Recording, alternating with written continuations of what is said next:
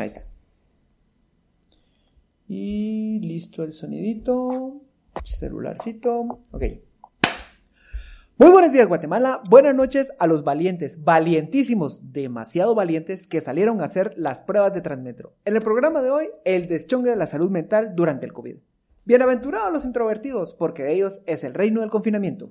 ¿Está cansado la catizumba de sentimientos negativos apeñuscados en su mente? No está solo, nosotros sentimos lo mismo. ¿O se siente triste? No se embeleque. Aquí le damos algunos tips para saber que esto es de lo más normal. Bienvenido a este Suchajalele, el único podcast que le explica el deschongue del acontecer nacional. 40% información, 40% risas, 20% puros esperpentos. Saludos a las múltiples personalidades presidenciales. Créame, este episodio les interesa. ¡Wow! Hay música otra vez.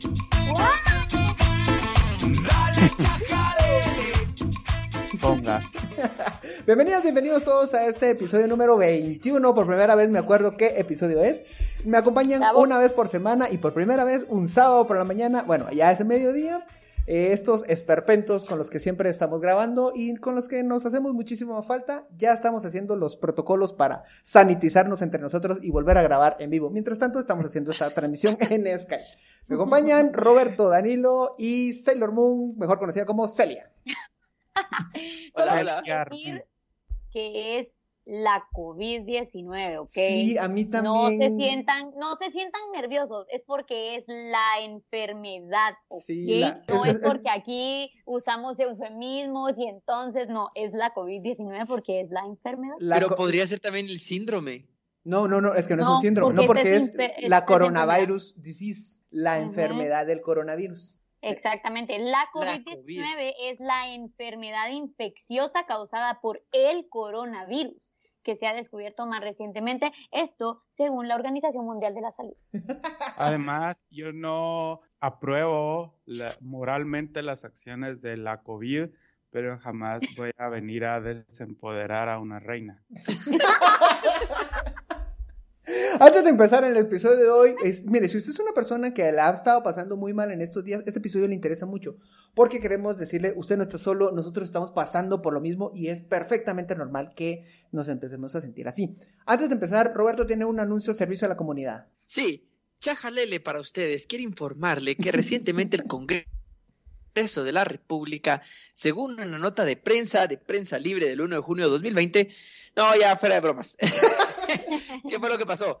Eh, en, en ampliación del estado de, de- de calamidad pública por la COVID, wow, me va a ser muy difícil decirle la COVID, porque yo sí lo. Lo, tendría como lo- muy lo que viene siendo la COVID. La- por cierto, pero es COVID o COVID, porque yo no sé por qué la gente le dice COVID, es COVID, o no sé, no sé, ya no sé qué. En español tendría que ser COVID COVID. porque no tiene tilde, entonces... supera- Exacto, ese es mi punto, exacto, la palabra esa es, es aguda, COVID, porque no tiene tilde. Bueno, no importa. Eh, no, por el estado de calamidad regresando su DPI, regresando a las noticias del DPI. No sé si usted sabía, pero los DPI tienen una fecha de vencimiento, en la parte de atrás usted puede leer donde dice fecha de vencimiento, el DPI vence, es más o menos como la licencia, solamente que dura 10 años. Muchos DPIs van a vencer ahorita en este año de 2020 y parte de las disposiciones que se tienen para el estado de calamidad, el Congreso de la República decretó que todos los DPIs en el año 2020 van a seguir vigentes aunque venzan solamente por el año 2020. Pero esto es algo muy bueno porque significa que si su DPI iba a vencer ahorita en julio, no tiene que salir a peñuscarse al RENAP para, para renovarlo, sino que van a estar vigentes legalmente delante de todas las autoridades, tanto públicas y privadas, los DPIs, esto es algo muy positivo porque así podemos como pasar un poco la ola de la pandemia ya para después empezar a acercarnos a renovar nuestros DPIs, que entonces dicho sea de paso, recuerde que el otro año sí hay que renovarlo. Ese es nuestro servicio a la comunidad al día de hoy. Gracias Roberto por in- Cool. mantenernos informados en cuanto a los trámites burocráticos. No, el tema de hoy le Qué queremos... alegre. le- le- ¡Qué alegre! Ya, ya no tengo que ir a tomarme mi fuera. Además, este año cumplías 18. Lo bueno es que vas a tener 17 años, un año más. Fíjense pero que suena lo broma, es pero que- es en serio. Yo siento que este año deberían, así como por decreto, nadie cumplió años. Entonces, co- como que haya prórroga de tu edad Sí, este año. lo- El ve- 2020 Lo no único malo es existió. que es un año más sin poder comprar chelas. Entonces. Ah, Sí. ah, sí, no creo Y que si- eso le encante. y, y sin poder irte preso, cosas así, va. Eso sí está bueno. ok, el programa de hoy lo tenemos enfocado a los estigmas de las enfermedades. Esto, hemos estado hablando mucho entre nosotros, que si bien este programa nos venimos a reír demasiado y entre nosotros nos sirve de, terapia de grupo, reconocemos siempre que no la hemos estado pasando tan bien. Y hay algo con lo que queremos partir.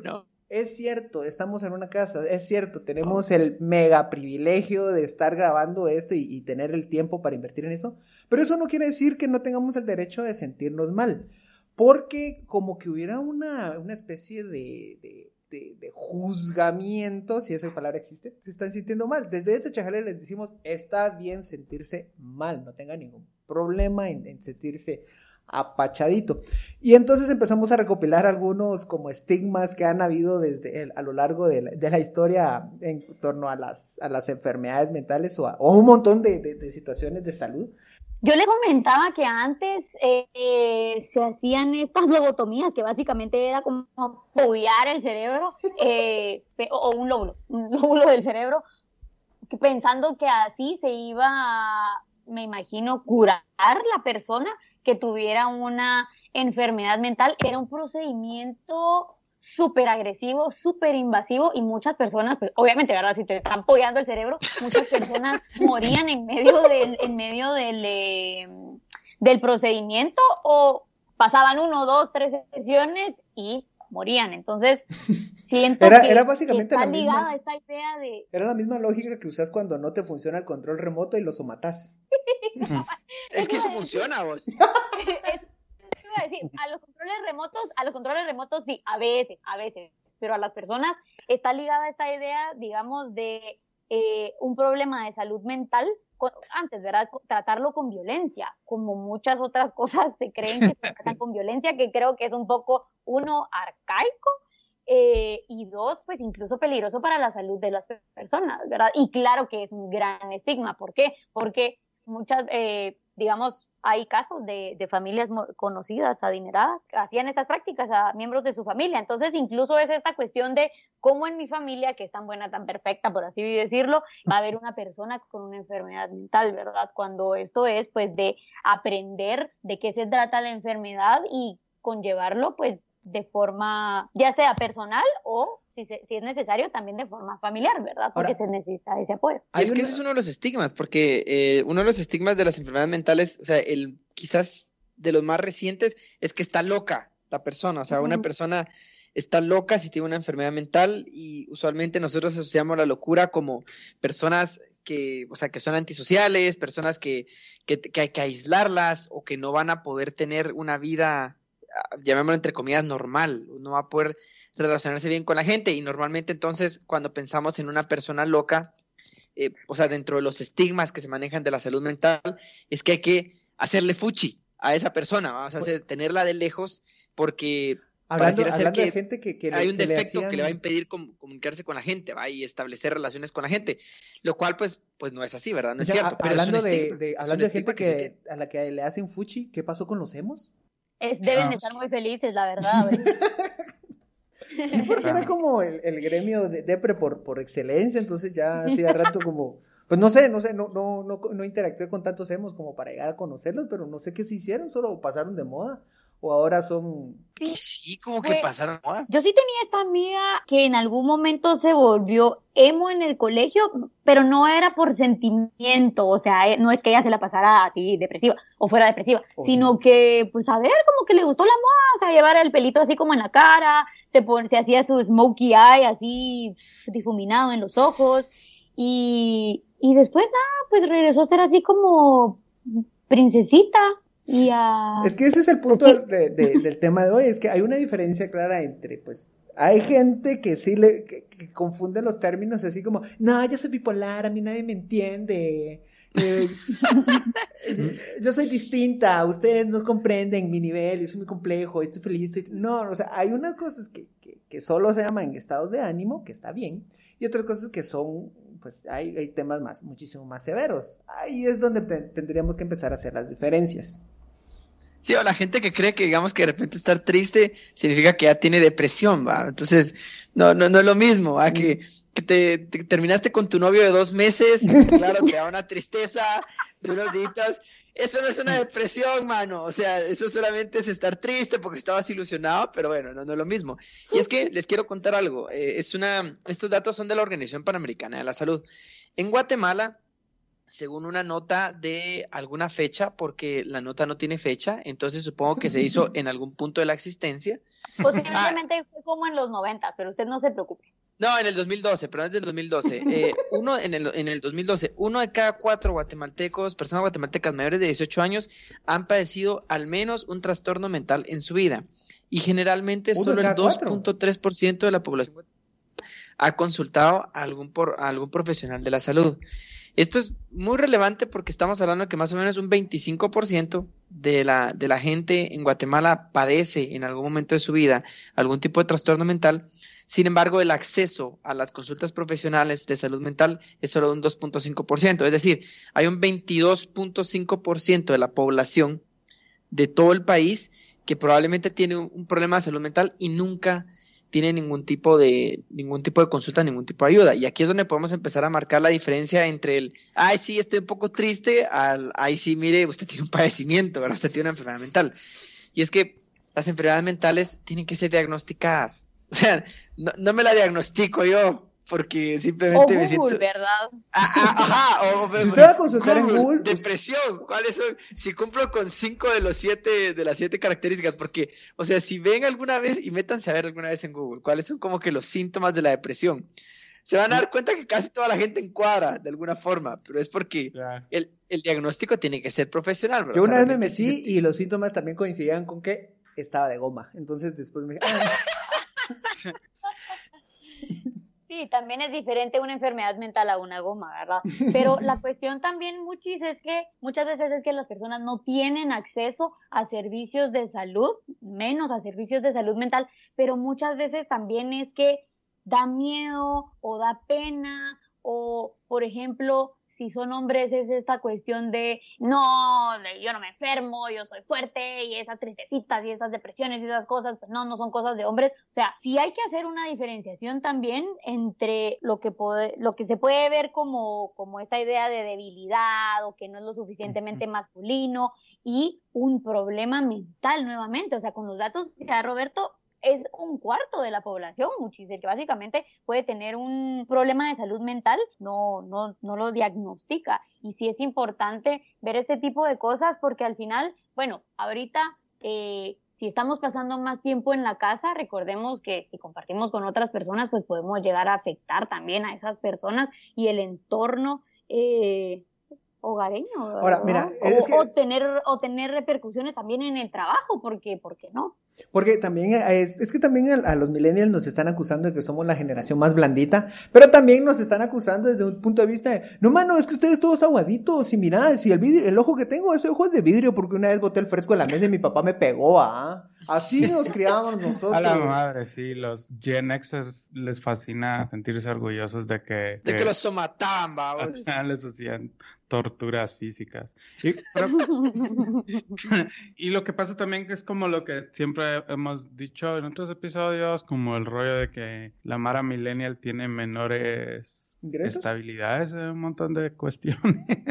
Eh, eh, menores cuentas bancarias. Exacto, y entonces como que esta sensación que a mí me parece que se refleja también en muchas cosas que uno puede sentir durante esta pandemia del, del COVID, es como la sensación de que no es que te ahueve el futuro, sino que simplemente no pensás en él porque solo te provoca estrés porque no sabes, o sea, es como mm, que no sabes qué va a pasar. Igual pasa en la vida general de los millennials, por decir una, por montar ahí a Gen, Gen Z o lo que sea. Y también creo que afecta esta sensación de que pues estudiaste como eh, cinco años de una licenciatura y luego una maestría y no conseguís un trabajo estable en ese campo, entonces puedes llegar a sentir como que eso es un fiasco. Y, digamos que las enfermedades tienen eso, ¿verdad, mucha? Porque hay una, fisiológica al respecto a las enfermedades mentales, es decir, hay cerebros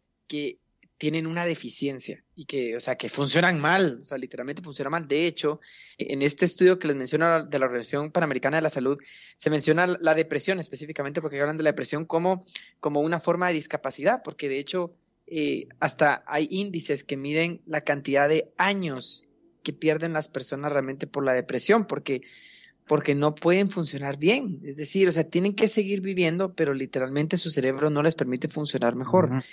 A eso le sumamos todas estas incertidumbres que tenemos como nueva generación en donde la economía y pues las la calidad de vida o en general las seguridades que tenemos son menores porque estamos a la merced de, de las inclemencias de la economía. Entonces todo esto es, es, un, es un caldo para el desastre, ¿verdad? O sea, si una persona de por sí ya genéticamente o por alguna razón desarrolla un padecimiento de una enfermedad mental, o sea, le va a ir como en feria si a eso le sumamos todos los problemas de la vida real, porque hay que decir las cosas, la, vida es dura.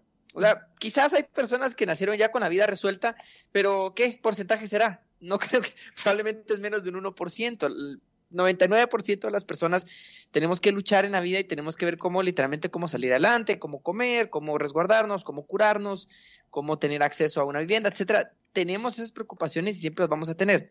Si a eso le sumamos que tenemos una discapacidad, la tenemos muy difícil, muy, muy difícil. Y si a eso le sumamos que no tenemos el acceso o porque no se hacen las consultas con los profesionales, es todavía más difícil. Entonces, hay que ir diferenciando. Una cosa son los sentimientos, otra cosa es cuando ya hay una enfermedad mental, que esto lo tiene que diagnosticar una persona, eh, una persona profesional para la materia. Y ya diagnosticado, esto tiene efectos en la vida. Esto va a afectar el trabajo. Yo conozco profesionales, unas grandes mentes que han, que han trabajado y que de pronto padecen una depresión y se van hasta el suelo y su nivel de producción se va hasta se pierden y, y, están en medio de grandes proyectos y pues solamente se les atraviesa esto y ya quedan totalmente anulados. En ese sentido, nosotros le queremos dejar este mensaje. Por favor, sea muy empático y entienda mucho. Si usted no padece, si no, usted no es esa persona, tenga mucha empatía y entienda a estas personas.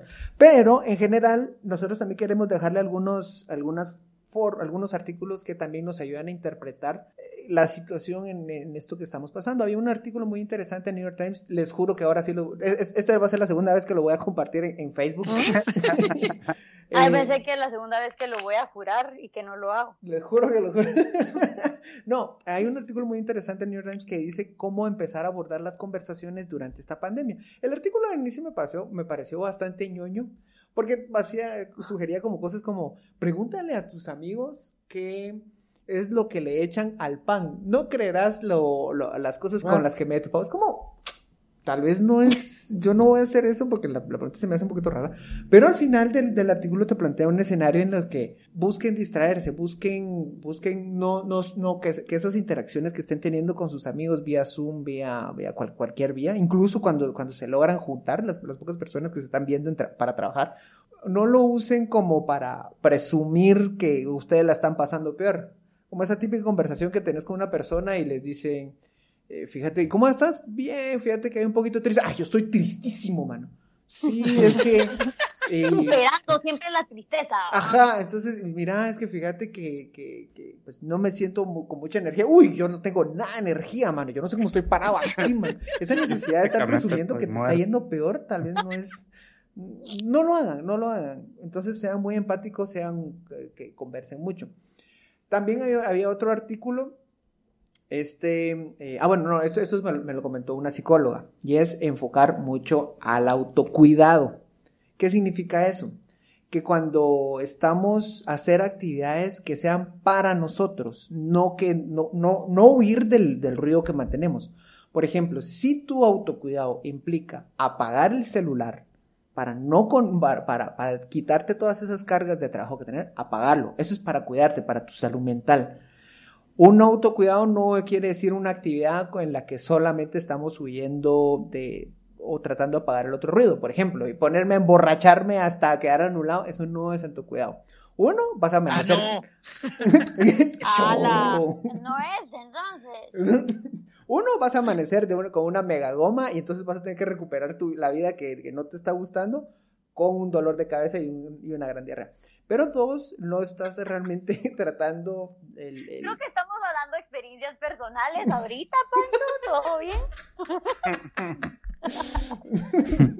Al final este, este, este, este, este podcast es medio, medio autobiográfico, ¿va, muchachos.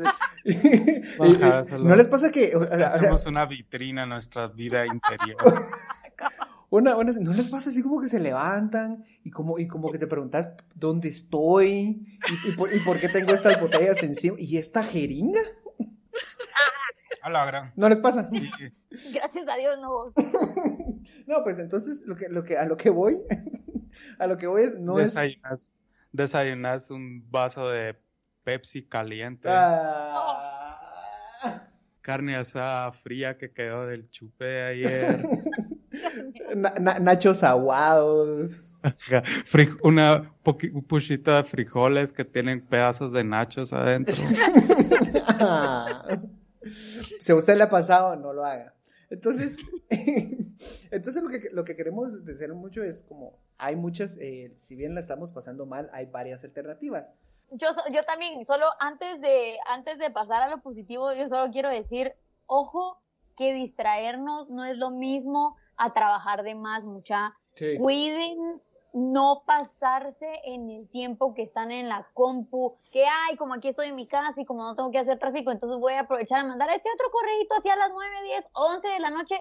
Uno, no está bien para ustedes. Y dos, se ve re mal. Uno que recibe los correos a las 11 de la noche. Yo por lo menos digo, mano, Pobre alma. sea, tra- no, sí que trabajaba, no, o sea, mano, deja de trabajar, ya, sentate, relájate, son las 10 de la noche, y no importa, o sea, esa cuestión de, es que a veces me levanto a las 9 y decido ponerme a trabajar a las 6, no importa, o sea, los correos que se le mandan a otras personas, máximo si son de trabajo, no tienen que superar las 6 de la tarde, mucha.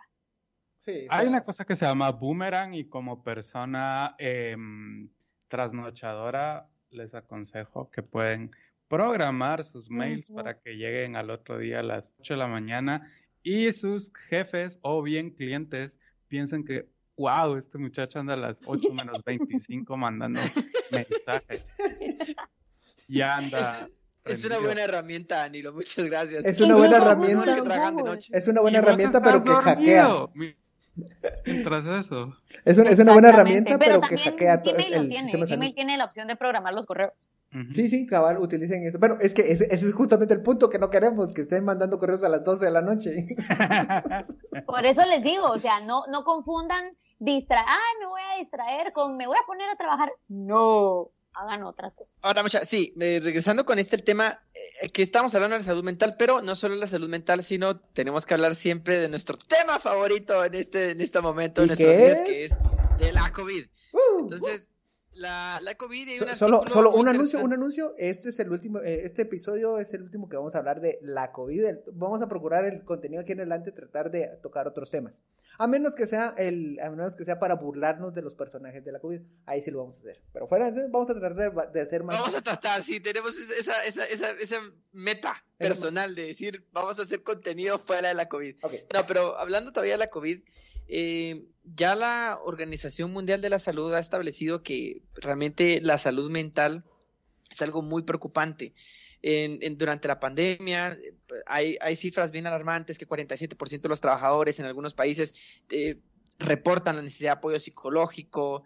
Eh, tenemos que un 32% de personas en otros países ha manifestado que ha empeorado su salud mental a, consecuencia de la pandemia y pues tenemos que entender, y esta es parte del mensaje que traemos, ¿verdad? Es normal, o sea, es- está bien sentirnos mal en este momento, es, es, es una situación bien fea la que estamos viviendo, o sea, el, el futuro no, no, no se ve realmente como en forma cercana, que las cosas puedan mejorar, entonces eso empieza a condicionar toda nuestra percepción de vida y nos hace, y, nos hace vivir de una forma muy, muy mala, y es que, y aquí hay que entender algo, esto es parte de las de muchas cosas que se aprenden de- dentro del tratamiento de la salud mental.